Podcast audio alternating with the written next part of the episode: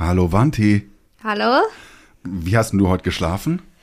Warum fragst du das? Ja, oder was hast du heute gegessen? Das ist doch alles gar nicht wichtig. Aber was hast du schon irgendwas geguckt oder gelesen? ist doch egal. Papa, wir sind kein Lava-Podcast. Wir müssen jetzt mal über Haiku reden. Ah, okay, stimmt.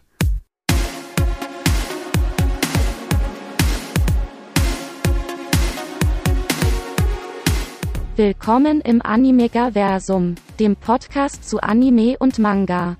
Und hier sind eure Gastgeber. Valentin, genannt Vanti. Und Pascal genannt Papa. Hallo, willkommen zu unserer neuen Podcast-Folge von Haiku, äh, Animegaversum. Genau. Ähm, Vanti, was haben wir heute alles auf unserem Themenplan? Wir haben uns eine Menge, eine Menge überlegt. Als erstes, wir haben wieder Hörerpost bekommen. Genau, und wir sagen euch natürlich auch, wie ihr uns erreichen könnt. Du hast auch äh, ein bisschen über so ein, auch so ein Volleyball-Anime, der so ein bisschen so ähnlich ist wie Haikyuu, hast du erzählt. Mila Superstar. äh, Genau, So. das kommt später in der Sendung. Außerdem wirst du uns natürlich wieder den Inhalt der Folgen erzählen, die heute Thema sind. Der ist aber heute nicht so lang, weil es waren halt sehr viele Spiele. Und äh, Volleyball-Weisheiten und Motivationssprüche. Ja, man kann sagen, wie immer. Ja. Außerdem geht es nochmal um die HeldInnen und ihre Ängste, nämlich unter anderem um Shimizu. Ja. Und du redest, wie auch im letzten Podcast, mal wieder ein bisschen über Krähen und ihre japanische Zeichen. Mhm. Außerdem geht es natürlich auch um die Gegner, denn die sind ganz wichtig in diesen Folgen, die wir geguckt haben. Ja. Und natürlich, wie immer, allgemein machst du auch immer ein bisschen Japanisch. Ja, also ein großes Programm, das wir uns vorgenommen haben. Aber zuerst gibt's Hörerfeedback und du hast von einem gewissen Johann aus Frankfurt etwas bekommen. Erzähl uns mehr. Er hat gesagt, äh, wenn man Animegaversum und Haikyuu gleichzeitig hört und guckt, weiß man nicht, was spannender ist. Äh, Erstmal vielen Dank, Johann, denn Danke. Haikyuu ist sehr, sehr oft sehr, sehr spannend und wenn halt Johann jetzt in dem Fall sagt, dass unser Podcast da auch mithalten kann, dann ist es schon recht gut. Hm, wow. Du hast doch auch Hörerfeedback bekommen, oder nicht? Genau, und zwar von Hakuho Junior nennt sich diese Person. Ich weiß gar nicht, ähm, ob das ein Mann oder eine Frau oder irgendwas dazwischen ist. Wenn man das googelt, Hakuho Junior ist in der Tat eine Schule in Japan. Und Hakuho Junior schreibt, was ihr so beschreibt, erinnert mich stark an Mila Superstar aus meiner Kindheit. Ein Volleyball-Anime aus den 70ern. Kämpfen bis zum Umfallen war damals auch schon das Motto. Ist das nicht die pure Leistungspropaganda? Wie seht ihr das? Macht Spaß, euren Podcast zu hören. Weiter so. Liebe Grüße, Hakuho Junior. Ja, danke, liebe R. Hakuho. Ähm, wir haben uns das zu Herzen genommen und werden unseren Hörern deshalb auch ein bisschen was über Mila Superstar erzählen. Das ist nämlich ganz interessant. Das kommt am Ende der Sendung. Ja, deswegen bis zum Ende hören. Ja, aber unbedingt. So, Papa, wie kann man uns denn eigentlich erreichen? Wie kann man uns Hörerpost senden? Gute Frage. Also Kohuko hat's geschafft, hat uns offensichtlich gegoogelt und unsere Seite gefunden. Das ist nämlich eigentlich einfach animegaversum.podigy.io. Da findet man Seiten zu jeder Folge oder auch eine Übersichtsseite und da kann man im Grunde unter jeder Folge einen Kommentar lassen. Und das hat Kohuko getan. Wir haben uns sehr gefreut und nehmen deshalb alles natürlich auch zum Anlass, um das zu besprechen, was Kohuko uns da aufgetragen hat. So einfach ist es. Und dann würde ich sagen, kommen wir mal zum Inhalt der Folgen, die wir geguckt haben und die ihr da draußen hoffentlich auch geguckt habt. Das waren Folgen 13 bis 18 von Staffel 1 Haikyuu. Erzähl uns mehr, Vanti. Diesmal ist tatsächlich die Inhaltsangabe nicht so lang, weil es waren halt eigentlich nur fast zwei Spiele. Aber ich erzähle einfach mal. Und zwar bald beginnt das Vorbereitungsturnier und alle trainieren. Dann ist eigentlich relativ schnell auch schon das erste Spiel vom Vorbereitungsturnier. Was sie eigentlich relativ einfach gewinnen, zwei gewonnene Sätze. Danach haben sie ein etwas schwereres Spiel gegen die Datiko, die eigentlich auch sehr oft weit kommt. Aber letztes Jahr sind sie halt unglücklich direkt gegen die Shira Torizawa, den Favoriten für das Turnier, mussten sie da antreten. Deswegen können sie jetzt auch direkt am Anfang jeden Gegner erwischen. Mhm. Aber trotzdem schafft es die Karasuno, das Spiel zu gewinnen. Mit zwei auch gewonnenen Sätzen. Hätten sie aber noch einen Satz spielen müssen, hätten sie wahrscheinlich verloren, weil sie dann ausgepowert wären. Und weil, und weil dann auch die Datiko ja alle Strategien konnte. Und in den nächsten Folgen, die wir gucken, das wird schon ein bisschen angesagt, glaube ich, spielen sie gegen die Ao bei Josai. Uh. Gegen die sie ja auch schon ein Trainingsspiel hatten, aber ich glaube, wenn sie spielen, dann spielt auf jeden Fall Oikawa, der Zuspieler, der beim letzten Trainingsspiel nur am Ende mitspielen konnte, spielt er eigentlich relativ von Anfang an mit. Hm. Also das wird auf jeden Fall schwer. Hm, gefährlich, gefährlich. Ja, und eigentlich ist sonst nichts passiert. Man sieht nur so noch nach dem Easy Win, so da, was ich auch meinte, es sind nicht nur die von Karasuno, sondern zum Beispiel auch äh, Mädchen von der Karasuno, die hatten auch ein Spiel und das haben sie auch verloren. Und da sind so, ähm, diese, äh, so ein Mädchen, was ich halt eben erklärt habe, und der Kapitän von dem Team, was sie easy platt gemacht haben, die sagen so, hätte ich doch nur mehr trainiert Hätte ich beim Muskeltraining besser mitgemacht, hätte ich besser aufgepasst, hätte ich dann vielleicht gewonnen. Das fand ich auf jeden Fall krass und ja, da hatten wir doch noch ein paar, oder? Dann erzähl also doch mal. wir sind schon mitten in den Weisheiten, glaube ich, ja, ne? und den, den, den Mindset, das man ja. für das Volleyball und die Kämpfer haben muss. Mir hat äh, gefallen, wenn ihr immer nur nach oben schaut, wird es euch den Boden unter den Füßen wegreißen. Fand ich toll, weil das so eine Weisheit ist, die sagt, wenn ich immer nur nach oben schaue und mich an den Besseren orientiere, ja, dann werde ich geradezu depressiv und dann kann ich auch nichts mehr bringen. Ich muss so ein bisschen bei mir bleiben. Ich glaube, da ist eine andere Mannschaft, da sagen die irgendwann auch, hey, unsere Gegner sind auch nur Mittelschüler wie wir. Wir können das packen, wir strengen uns an. Hm, das fand ich sehr inspirierend. Und genauso auch, selbst wenn wir glauben, nicht gewinnen zu können, dürfen wir das nie laut aussprechen. Das fand ich interessant. Das ist so ein bisschen so auf die Art gedacht. Mhm. In dem Augenblick, in dem ich was Schlimmes ausspreche, gebe ich dem noch mehr Gewicht und mehr Raum und mache mich im Grunde noch mehr selber fertig. Und ja. das sollte ich vermeiden. Ja, das sollte man auf jeden Fall vermeiden. Deswegen finde ich das auch gut. Das war, glaube ich, von Daichi. Ja, also auch dieses, wenn ihr immer nach oben schaut, will ich euch den Boden unter den Füßen wegreißen. Vielleicht ist es auch so gemeint, dass wenn man immer nur sich darauf freut, gegen die starken Mannschaften zu spielen, kann es auch passieren, dass man mal gegen die schwächeren Mannschaften rausfliegt, weil man da eben nicht alles gibt. Ah, interessant. So hatte ich es gar nicht verstanden, aber kann auch sein.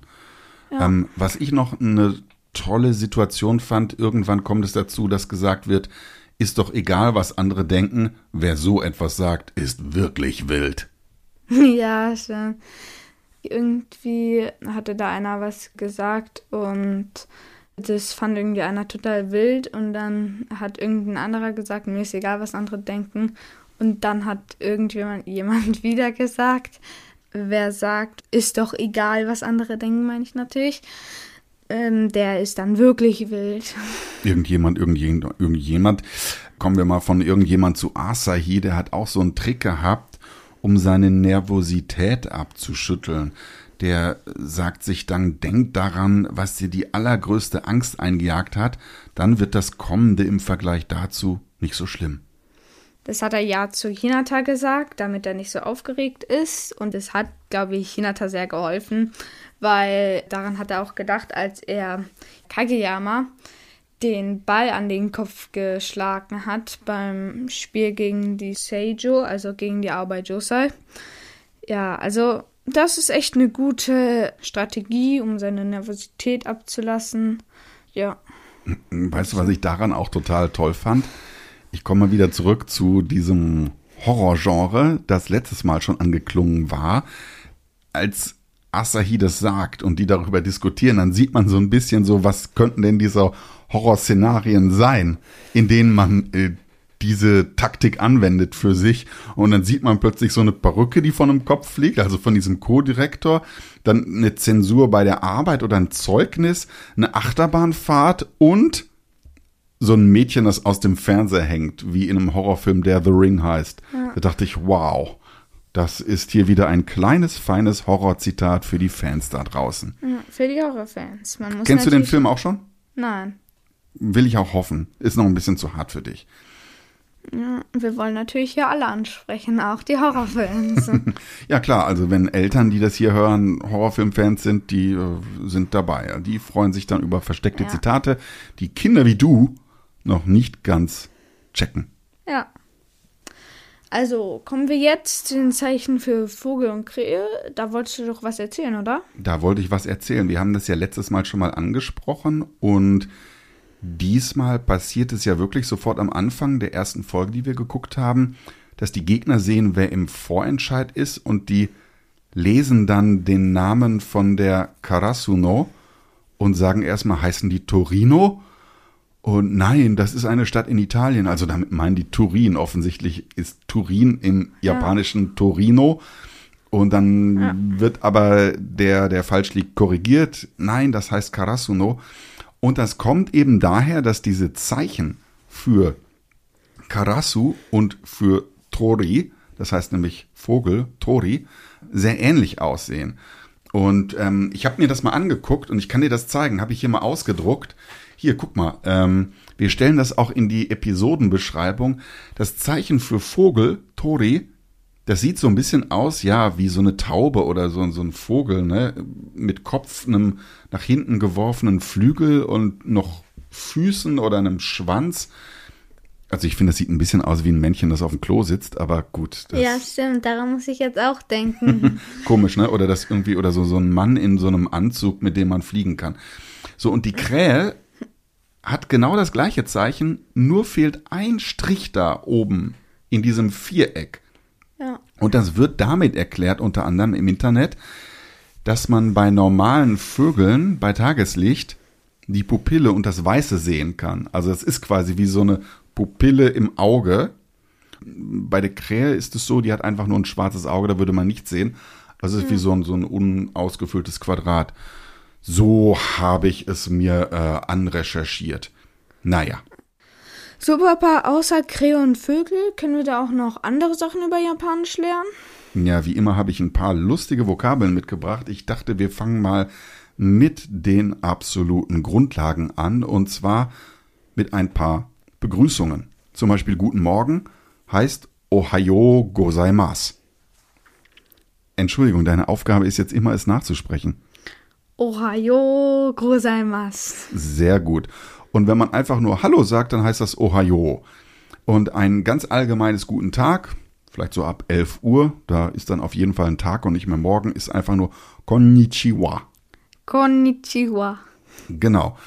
Das kann man eigentlich zu jedem sagen. Die Japaner haben es ja oft so mit Höflichkeit und mit Regeln, wer zu wem was sagt. Konnichiwa kann man zu allen sagen. Das kennt man auch von Mangas. Eben, umso besser. Guten Abend heißt Konbanwa. Konbanwa. Sehr gut. Und gute Nacht. Oyasumi nasai. Oyasumi nasai. Sehr gut. Du bist ja ein echtes Talent. Und jetzt kommen wir mal zu sowas wie einer Verabschiedung. Da glauben viele, sie wissen das und sagen, das ist doch Sayonara. Und da muss man leider sagen, erstens ist es Sayonara und zweitens wird es nicht nur anders ausgesprochen, sondern bedeutet etwas ganz anderes. Sayonara ist wirklich so etwas wie lebe wohl, leb dein Leben, geh deines Weges. Also wenn du jetzt mich für immer verlässt, Vanti, und ziehst irgendwie in einen großen Samurai-Krieg, dann würde ich sagen Sayonara. Aber wenn du einfach nur sagst, tschüss, ich gehe jetzt zur Schule, dann würdest du das nicht sagen, sondern Weiß nicht. Jamata. Jamata. Das haben wir doch auch mal in der Folge. Natürlich. Genau. Und was auch noch lustig ist, am Telefon haben die Japaner eine eigene Begrüßung und zwar Moshi Moshi. Moshi Moshi. Sehr gut. Also wenn die sich anrufen, sagen die Moshi Moshi. Naja, so, das war's für die äh, kleine Japanisch-Lektion in dieser Folge. Könnt ihr euch ein paar Mal anhören und auswendig lernen. Und sollten wir euch irgendwann anrufen, testen wir, wie ihr uns begrüßt. Ja. Nee, kleiner Scherz. Kommen wir zum nächsten Thema, die Ästhetik. Da ist mir diesmal gar nicht so viel eingefallen. Ich weiß nicht, wie du es siehst, äh, Wanti. Ich fand es ein bisschen krass, wie vor dem Spiel so Herzschläge zu hören waren. Einmal so bum, bum, bum, bum. Und dann go, go, let's go. Es, man hört Trompeten und Fanfaren. Das wird alles sehr hoch gehängt, als ging's um alles.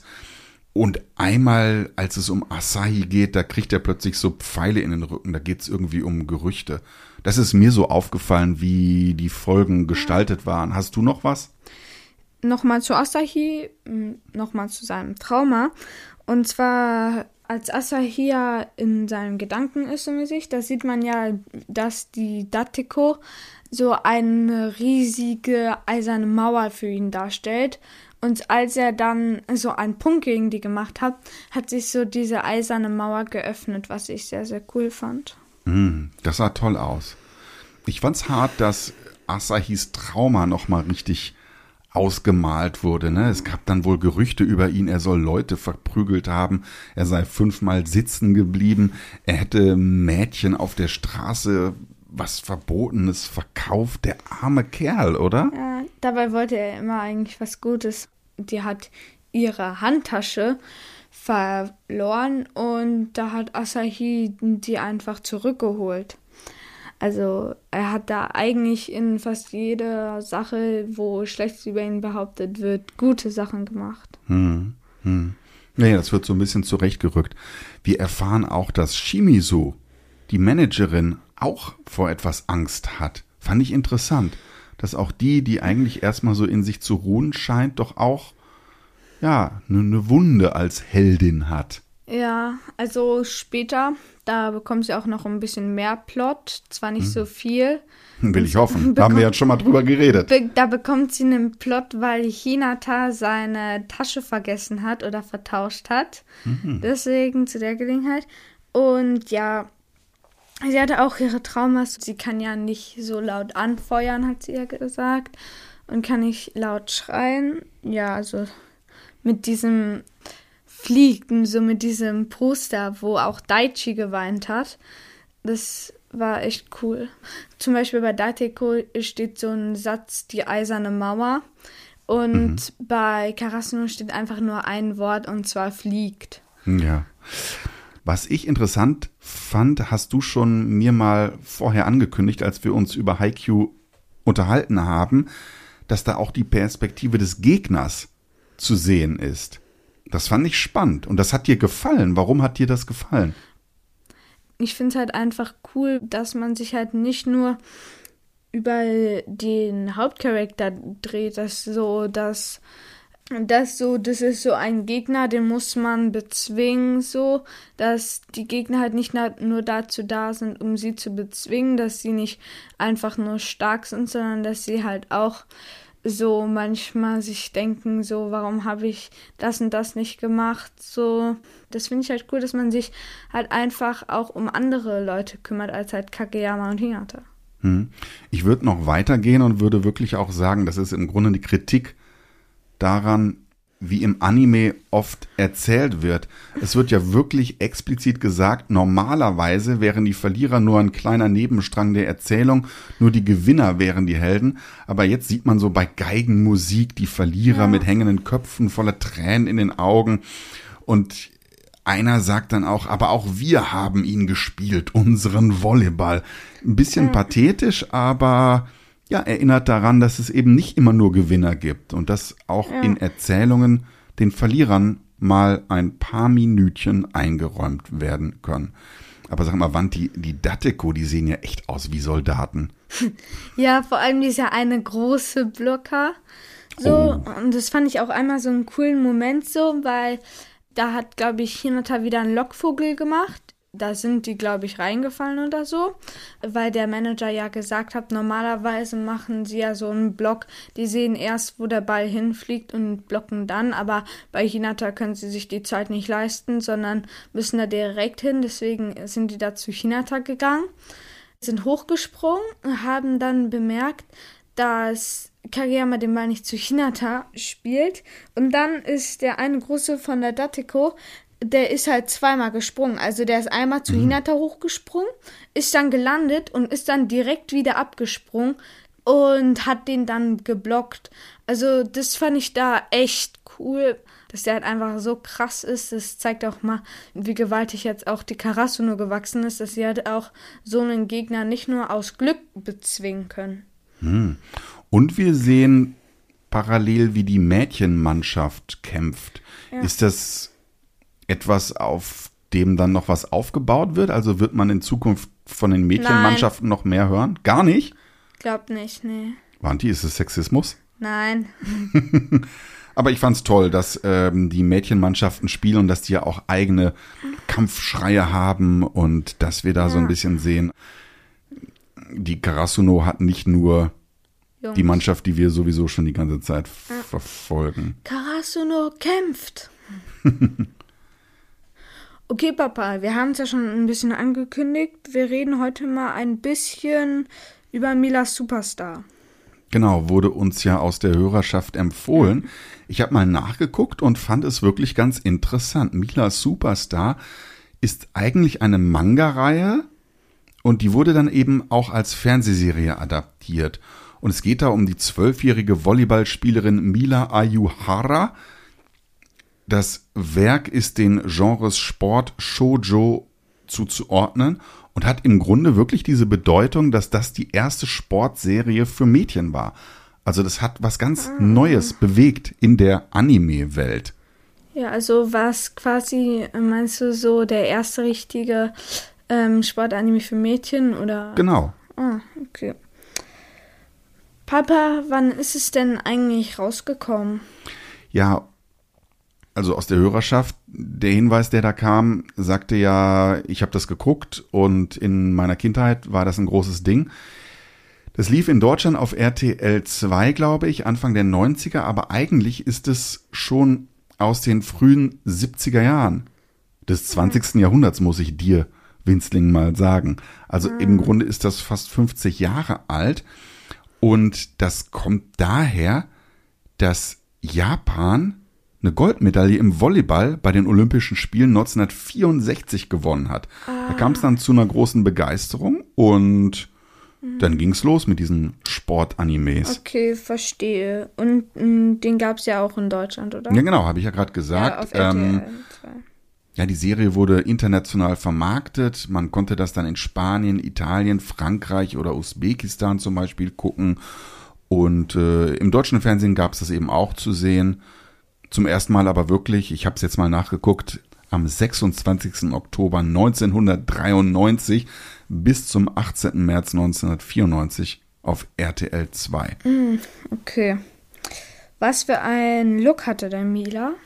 Ja, also ich find's ganz witzig. Ich weiß nicht, ob du diese ganz alten Animes kennst, aber Mila hat so diese riesen Augen. Ich habe mich da echt erinnert gefühlt an Heidi. Hast du eigentlich mal Heidi geguckt? Ein bisschen, aber. Da bin ich groß geworden, äh, als Heidi auch ganz groß war. Und dann, die haben zum Beispiel auch einen Trainer, der hat so schwarze Haare. Und falls jetzt Eltern zuhören, der sieht aus wie Captain Future. Tja, kennst du auch nicht. Nein. Hat mich geprägt. Papa, wir reden jetzt die ganze Zeit über Mila Superstar. Was war denn eigentlich die Story? Ja, also diese Mila, die ist zwölf und die wohnt in Fujimi und besucht eben eine Schule, die Fujimi Junior High School. Und die ist nämlich aus Tokio dahin gezogen, weil sie eine schwere Lungenkrankheit hat. Und da soll sie wieder gesund werden und dann wohnt sie erst bei ihrem Onkel und dessen Frau. Und dann geht's eben auch darum, dass die gerne eine super Volleyballspielerin werden will und natürlich ja oft mit sich hadert oder vielleicht sogar geradezu weinerlich ist und dann aber doch sich immer wieder aufrafft und einen Ehrgeiz entwickelt, alles zu geben, auch wenn es danach aussieht, dass man gar nicht gewinnen kann. Und das fand ich, ist so ein bisschen so wie in Haikyuu. Papa, ich höre da Ähnlichkeiten raus. Was gibt's denn da so für Ähnlichkeiten? Naja, da liegst du ganz richtig. Also es geht halt immer um diesen Ehrgeiz, den die Kleine hat. Sie wird von den Trainern angespornt, dann gibt's da immer noch Sonderschichten im Training. Die geben also wirklich alles. Und dann gibt's sogar einen Handlungsstrang, da hat sie eine Freundin, die will als Einzelgängerin sich durchkämpfen und merkt dann aber irgendwann, das funktioniert nicht. Ich brauche ein Team, um zu gewinnen. Da habe ich mich ein bisschen erinnert gefühlt an diese Story mit dem König, Ja. der egoistisch und selbstherrlich auf dem Volleyballfeld agiert. Kageyama, so. Der egoistische König. So sieht's aus. Also das wär's soweit zu Mila Superstar. Ich würde sagen, wir sind schon wieder kurz vor Schluss. Wanti, sag uns doch mal, was sollen die Leute für unsere nächste Podcast-Folge gucken? Und was gucken wir natürlich auch? Also, wir gucken die Folge 19 bis 25, glaube ich. Also bis zum Ende der ersten Staffel. Nicht von Mila Superstar, sondern von Haikyuu.